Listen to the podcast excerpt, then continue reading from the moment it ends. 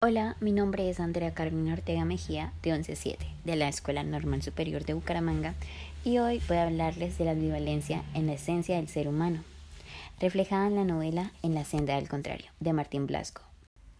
Pero primero hablemos qué es la ambivalencia. Es estar en conflicto de doble opinión, pensamientos ya sea de una valencia positiva, que nos genera un sentimiento agradable, estar bien, o negativa, algo desagradable. Un ejemplo claro es sentir amor y odio hacia algo o alguien al mismo tiempo.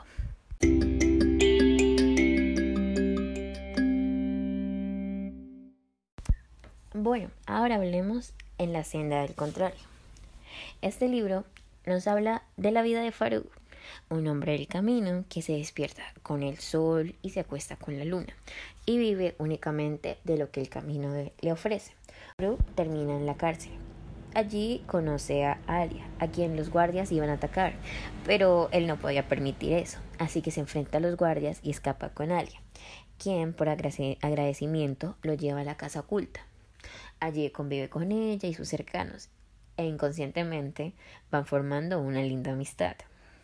Y a medida que pasa la historia, Faruk va conociendo que el pueblo es gobernado por un rey que vive encerrado en su torre pero la llegada de Faruk no solo cambió la vida de alguien, sino también de los habitantes del pueblo, que decidieron levantar la voz y dejar de ser controlados y atemorizados por ese rey. Entonces lucharon liderados por Faruk.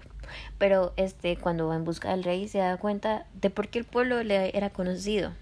Es porque él es el rey que un día se dio cuenta de lo horrible y que era y decidió volver su nombre al camino para reflexionar y cambiar sus acciones. Pero sufre las consecuencias de lo que fue.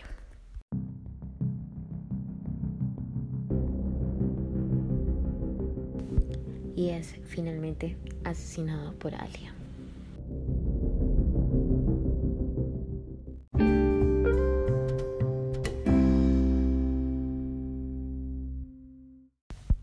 Faruk es el ejemplo claro de ambivalencia.